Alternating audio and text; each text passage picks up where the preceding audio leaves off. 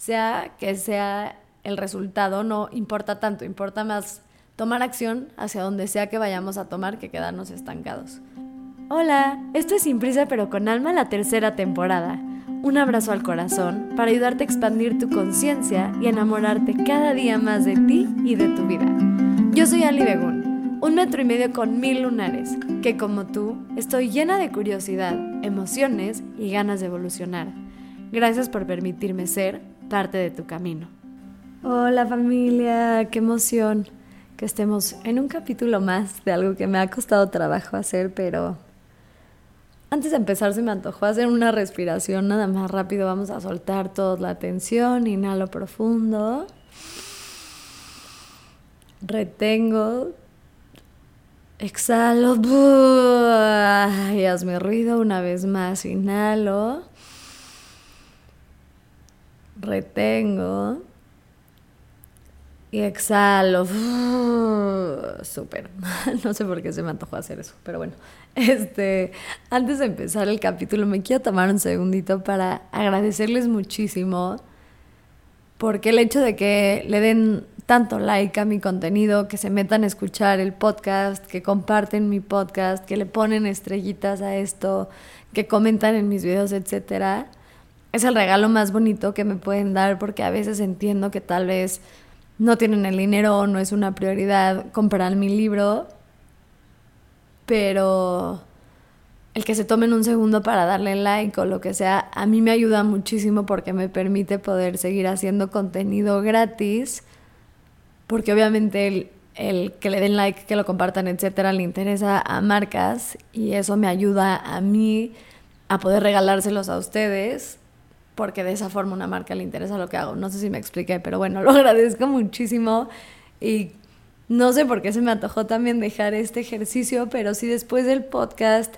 tienes algún amigo que está vendiendo cualquier producto, empezando su negocio, lo que sea que sabes que le puede ayudar, algo que tú puedas hacer gratis, como literal un like, un comentario, una compartida, lo que sea. Estaría chido que todos acabando de escuchar este podcast eh, intentáramos pues, dar nuestro granito de arena que no nos cuesta nada más que un poquito de tiempo a alguien que amamos. Entonces, bueno, les voy a leer un cachito de mi libro, como siempre. Acuérdense que ustedes tienen siempre descuento en todo lo que hago, porque los amo. Y dice así, no porque llegue a tu vida una oportunidad que parezca ser buena, quiere decir que la decisión correcta es tomarla. Hay cosas que se sienten bien en la mente pero que hacen dudar al alma. Y eso, eso siempre es por algo. Ah, bueno, es mucho más largo lo que dice, pero les quería leer nada más un cachito. Y el tema de hoy es un tema que cargo profundamente en mi corazón, porque de esas cosas que he trabajado mucho en mí ha sido la toma de decisiones. Mi mamá siempre me decía que era súper indecisa, que me cuesta mucho trabajo, me costaba mucho trabajo tomar decisiones y en este bello camino podría decir que hoy en día soy una persona bastante fuerte en cuanto a mis decisiones y cada vez confío más en mí, vamos a hablar de todo esto, pero sí creo que frené tanto en mi vida por no saber cómo tomar decisiones que me encantaría poderte ayudar a ti a que no se frene la tuya. Entonces, vamos a hablar un poco de esto y al final les voy a dejar cinco o seis ejercicios y como más puntuales que les podrían ayudar, pero no quería que pasara el episodio sin que yo hablara un poco como de cosas que me han ayudado a mí a aprender sobre las decisiones. Entonces, en mi primer libro, el de qué hago con mis crisis, hablo mucho de las decisiones porque para mí parte de lo más importante de la ansiedad es el parálisis, que ahorita hablamos de eso, de no tomar una decisión que nos llena de mucha ansiedad. Entonces, bueno, hablando de las decisiones, algo que es importante recalcar es que cada día se vuelve más difícil tomar decisiones porque en el mundo en el que vivimos hoy en día, las posibilidades cada vez son más infinitas. Como por ejemplo, antes, tu pareja con la que te ibas a casar probablemente era alguien que vivía dentro de tu círculo social, pues porque era hasta dónde llegaba tu forma de relacionarte. Hoy en día puedes bajar Tinder y creo que existe como Tinder mundial o algo así, ya la tía que ni sabe de eso, pero bueno, y poner alguien que esté en Australia y entonces tus posibilidades de pareja crecen muchísimo. Entonces tenemos tantas posibilidades de cosas que nos cuesta más trabajo decidir. No es lo mismo decidir entre cinco a decidir entre cien mil. Y lo que pasa con esto es que porque hay tantas decisiones, creemos que hay como una decisión o cierta cosa como la, la decisión perfecta. Y en realidad es que no existe una decisión perfecta. Y ahorita vamos a hablar un poco de esta creencia. Pero mm, las decisiones en realidad solo son. No puede ser la decisión y está mal dicho y seguramente en este capítulo lo, lo diga porque obviamente es algo que ya tengo en mi mente como súper clavado, igual que la mayoría de nosotros. Pero a mí me ha ayudado mucho justo quitarme este concepto de que existe una decisión correcta. Porque en realidad las decisiones son cosas que tomas, ¿no? Y entonces, sí, obviamente intentas hacerlo mejor y agarrando como toda la información que tengas para intentar que sea lo mejor posible pero no existe tal cosa como la decisión correcta porque no sabes si hubieras tomado otra decisión, cuál hubiera sido el camino. Y el a mí constantemente quitarme eso, como es que tengo que tomar la mejor decisión, o la decisión perfecta, o la decisión correcta, me ha ayudado mucho y solamente me repito como que tengo que tomar una decisión. La única decisión, en mi opinión, que es mala, entre comillas, es no tomar una decisión, es quedarte estancado por el miedo a elegir incorrecto, que creo que muchos lo hemos hecho, ¿no? Yo puedo pensar mil veces en mi vida que por no elegir A o B me quedé estancada y no continué. Y eso es lo que más me llena de ansiedad, ¿no? Como que sufro mucho más en la imaginación de ¿qué es lo que va a pasar si tomo A? ¿Qué es lo que va a pasar si tomo B? Que me da tanto miedo cualquiera de las dos que no salga como yo esperaba, que prefiero no tomar decisiones. Me llena de ansiedad porque no estoy tomando acción y cuando tomamos acción hay mucho menos ansiedad. Y la ansiedad me paraliza y es como un círculo vicioso. Entre que me lleno de ansiedad por no moverme hacia ningún lado, esa ansiedad me paraliza más y así continúo.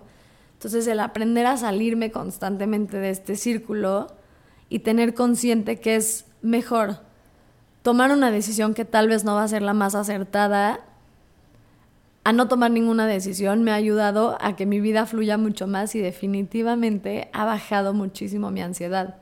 Y hay un dicho que de hecho está en mi primer libro que me encanta, que es de, según yo, pero no estoy tan segura, es de Dr. Phil, que dice, digo, está traducido obviamente, a veces tomamos la decisión correcta, pero a veces tú haces que la decisión sea correcta. Y a eso voy con que no existe decisión correcta o incorrecta. Solo son decisiones y a pesar del resultado está en ti decidir cómo vas a tomar todas las piezas de lo que sea que sucedió después de que sí tomaste acción. O sea, vamos a partir con que lo más importante es tomar acción. Y después de eso, ya aprender como cómo reaccionar ante la vida. Y algo que a mí me ha ayudado muchísimo es tener autoconfianza, que también voy a hablar de esto en un ratito más, pero tengo la autoconfianza de saber que sea cual sea la decisión que tome, puedo confiar en mí, en que voy a saber cómo cargar la situación. Tal vez va a haber situaciones que me hubiera sido más fácil cargar y situaciones más difíciles pero lo único que yo sí sé es que no se cargar bien conmigo cuando no estoy pudiendo escoger entre A y B, o A y B, C, D, F. Cargo mejor el hacerme cargo de mi decisión que el no hacer nada. Y intenta un día, te dejo este ejercicio si lo quieres hacer y aplicar otra vez para que no se quede como algo que escuchaste y nunca pusiste en práctica. Trata un día de en todos esos momentos que te caches, que no sabes decidir, tomando la decisión más rápida que venga a tu mente. Ahorita hablamos de la intuición, pero la que se sienta bien en tu intuición. Y así, haz nada más un día de esas decisiones. Y entonces te va a ayudar mucho a darte cuenta que no importa lo que elijas, siempre vas a estar bien, ¿no? Muy pocas decisiones son de vida o muerte, claro que existen, pero en general no tenemos ese tipo de decisiones en, nuestra, en nuestro día a día. Y un mini entre paréntesis antes de empezar con estas cinco o seis cosas que les quiero dejar, es que mm,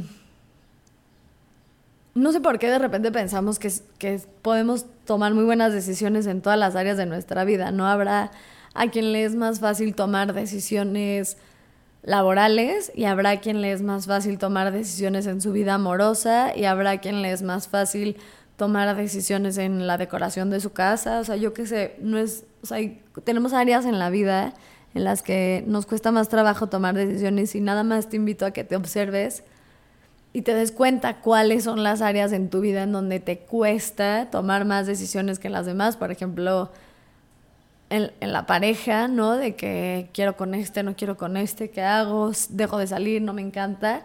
Entonces no es que esté mal que en esa área te cueste trabajo, solamente tenlo consciente para que seas más noble contigo en el momento en el que te toque una decisión de esas y gastes menos energía en las otras decisiones que sabes que son más fáciles, como quiero trabajar en esto o no, quiero hacer esto o no, etc. Entonces, bueno, un entre paréntesis.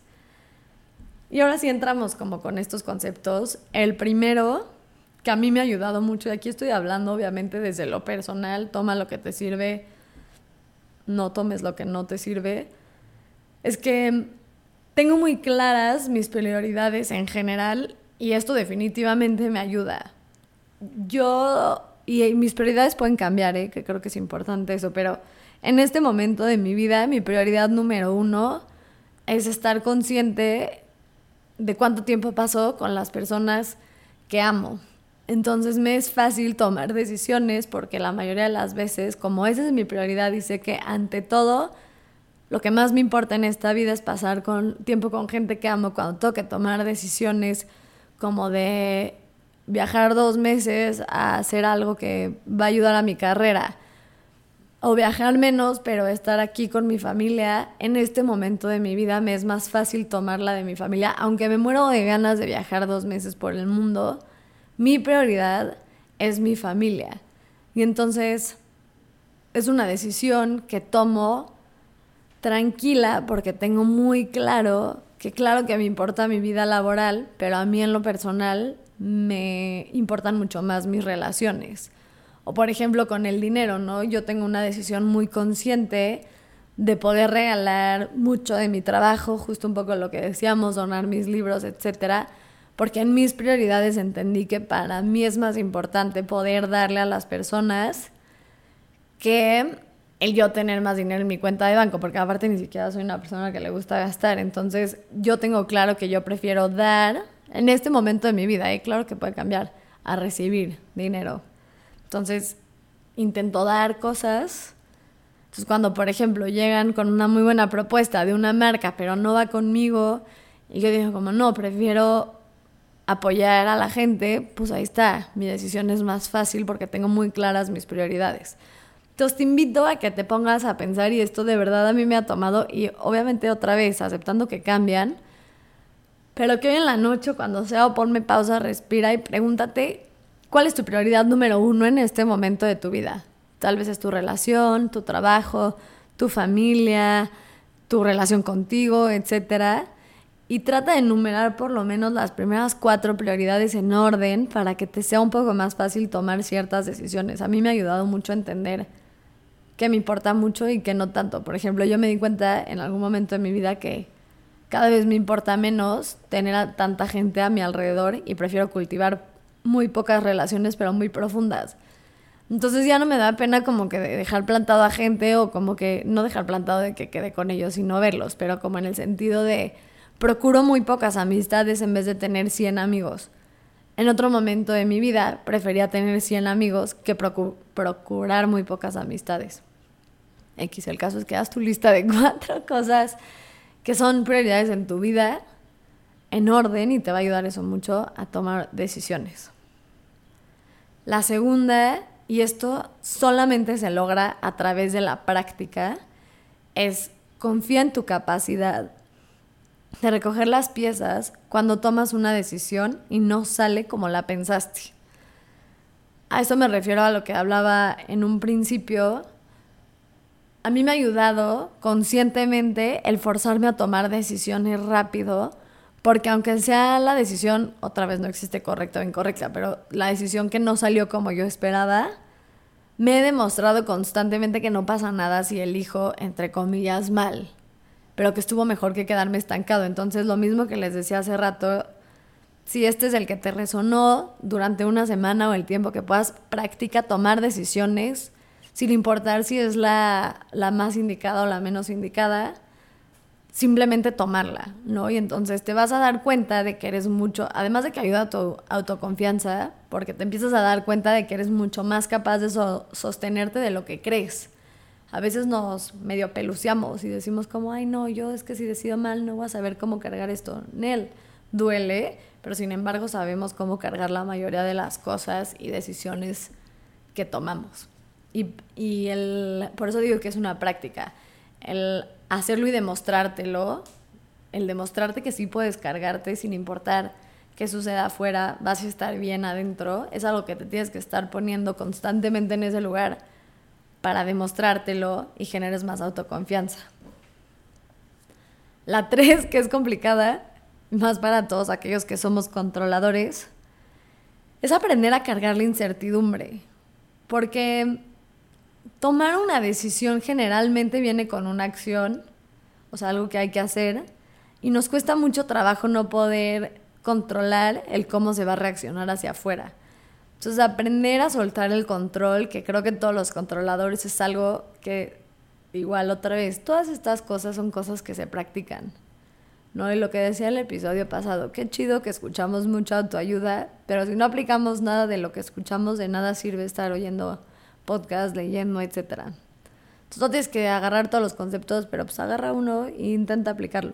Pero bueno, el aprender a cargar la incertidumbre ayuda mucho porque a veces otra vez nos estancamos por no querer tomar esa acción porque no sabemos cuál va a ser la reacción. Como si fuera una cadenita e intentáramos seguir qué es lo que va a suceder. Y generalmente no le atinamos. Le atinamos probablemente a la primera cosa que pasa después de la acción. O sea, por ejemplo, yo le quiero decir a una amiga que me molesta tal. Entonces, me digo que me imagino cómo va a ser esa plática, pero más allá de esa plática, no puedo saber para nada cómo se va a evolucionar mi relación con mi amiga.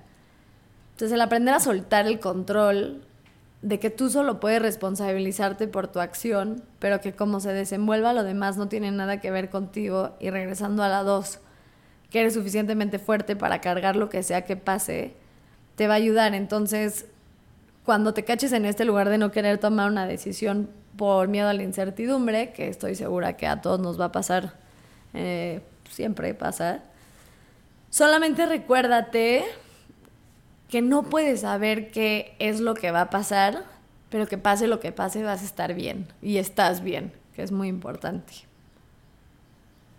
La cuatro, y podría ser un capítulo completo de esto porque a mí me ha cambiado mucho la vida. Para todos los que escuchan Access Consciousness, habla mucho de esto, pero es aprender a conectar con tu intuición. Yo también, dentro de estas prioridades que hablaba al principio, decidí que para mí es importante tomar decisiones desde el corazón y no la mente. Y aunque entiendo que cuando tomo decisiones del corazón, muchas veces eh, no se manifiestan las cosas porque la mente es un poco más racional. Yo decido conscientemente vivir con el corazón, es una decisión que tomo constantemente, ponerle más peso a mi corazón que a la mente. Habrá personas que les funciona mucho más ser mentales y está perfecto, pero a mí aprender a escuchar mi intuición y lo que me dice mi cuerpo, lo que se siente bien, me ha ayudado a sentir menos peso cuando tomo decisiones, en lugar de que sean decisiones racionales, ¿no? Como que es lo que siento bien. Siento bien hoy hacer esto, se siente ligero, que esto es lo que decía de Access Consciousness, que habla mucho como de cuando algo se siente ligero en ti o algo se siente pesado. Si es una decisión que en tu mente hace sentido, pero sientes mucho peso, entonces tal vez no es la decisión que deberías de tomar. Obviamente elígelo, toma lo que tú quieras de esto y deja lo que no, pero yo me he dado cuenta y les he contado esto en muchos podcasts que el estarle preguntando a mi intuición qué se siente ligero y qué se siente pesado hace que viva mucho más en coherencia. Y lo hago desde qué ejercicio quiero hacer en la mañana, si quiero ver a alguien o no quiero ver a alguien, si quiero trabajar en algo o no quiero trabajar en algo, si quiero tomar un proyecto o no quiero tomar un proyecto. El empezar a conectar con mi intuición y dejar a la mente racional a un lado porque lo que hace es que yo confío tanto en mi intuición, y voy a regresar al primero porque creo que es lo más importante de este podcast, yo confío tanto en mi intuición porque sé que mi parte racional va a poder cargarme sin importar cuál sea lo que haya decidido mi intuición. Entonces trabajo con las dos, o sea, no quiere decir que porque vivo desde el corazón no me llevo mi mente, mi mente obviamente me acompaña a todos lados. Decido con el corazón, sabiendo que mi mente está tan conectada a mi corazón, a mi alma, a todo, que no pasa nada lo que tome porque me voy a saber cachar. Y esto otra vez es algo que se cultiva. No, no es como que alguna forma en la que nací, ay, sí, conectada por todos lados. No, o sea, son prácticas constantes. Para mí meditar ha sido un lugar donde logro esa conexión. Pero bueno, hay mil caminos, no necesariamente el mío les tiene que funcionar. Pero bueno, esto de aprender a conectar con tu intuición y saber que si tu intuición no te puede fallar, pero entre comillas te falla, tienes una mente y una capacidad que te puede sostener sin importar que facilita todo. La cinco, que es más para mis racionales, es que según la Asociación Americana, creo que es de psicología, ya les voy a mentir, ahorita les leo, está en mi libro. Lo voy a leer. La Asociación Americana de Psicología, sí. Eh, la toma de decisiones es un recurso que tienes limitado, ¿no? Porque necesitas fuerza de voluntad y energía mental. Y si no han leído mi libro, hablo mucho de esto y de la teoría de las cucharas, muy interesante, pero bueno. Entonces, mientras menos decisiones tengas que tomar en tu día, mucho más fácil. Esto es una estupidez, pero para mí ser vegana, ir a comer a un restaurante, me ha ayudado muchísimo porque abro un menú y solamente tengo tres opciones. Entonces es mucho más fácil para mí elegir. Dicen que Steve Jobs se vestía todo el tiempo igual porque no quería gastar su energía en ese tipo de decisiones. Entonces, saber en qué quieres gastar tu energía y en qué no es muy útil. Por ejemplo, en mi libro tengo mucho más, pero yo los domingos me escribo un menú semanal. Entonces ya no tengo que gastar emoción, eh, perdón, ya no tengo que gastar esa energía en mi día a día sobre qué voy a comer. Ya tengo esa energía de decisión para otras cosas como mucho más importantes. O por ejemplo, de chiquitos no sé si se acuerdan que nos decían de que, ay, saca tu ropa para el día que sigo. Bueno, mi mamá, sacas tu ropa porque ya te estás acabando como la, la fuerza de voluntad y todo eso que tenías en ese día, ya vas a descansar. Y le ayudas a tu versión del futuro a ya tener listo tu outfit para mañana. Entonces ese tipo de cosas que te puedes ayudar a dejar de gastar energía de decisión en cosas que no son tan importantes y para cada quien serán diferentes y mejor gastarlo en lo que sí te va a ayudar. Entonces cuando te caches sufriendo por mini decisiones, recuerda que es una energía gastada no necesaria, que mejor guárdala para cuando tengas que tomar una decisión realmente compleja. Y el último, la verdad es que me explayé mucho, este sí está bien escrito en mi libro, está difícil de explicárselos, pero me es importante solamente porque a mí me ha ayudado mucho. Eh, es una tablita que no se las voy a poder poner acá, pero a mí ha sido como cuando tengo que tomar una decisión muy grande que ninguno de estos conceptos que les acabo de dar me ayudan tanto porque sí estoy muy indecisa. Haces dos tablitas, ¿no? Con opción A, opción B. Si hay más opciones, puedes pensar en más opciones. Y pones siete como cuadritos, ¿no? Entonces, no importa bien cómo es el cuadrito, si, si a alguien le interesa, búsquenlo, la teoría de Betham y el cálculo idónico, este, les va a aparecer cómo es la tablita. Pero básicamente lo que toma en consideración, y esto te puede ayudar cuando tengas que tomar una decisión difícil, es, número uno, la intensidad. O sea, qué tan fuerte va a ser el placer de sí hacerlo. Primero lo haces con el sí y luego con el no, por ejemplo, ¿no? Si fuera una decisión de sí o no. Entonces, primero la intensidad de si vamos a poner un ejemplo porque va a ser más fácil. El decirle a alguien lo que sientes, ¿no? Creo que es algo que a todos, todos hemos vivido esa. Entonces, primero pones la intensidad. ¿Qué tan fuerte es el placer de decírselo y que te diga que sí? O el dolor. Entonces, el placer de decirle que sí sea así es un 10. De dolor sería 3.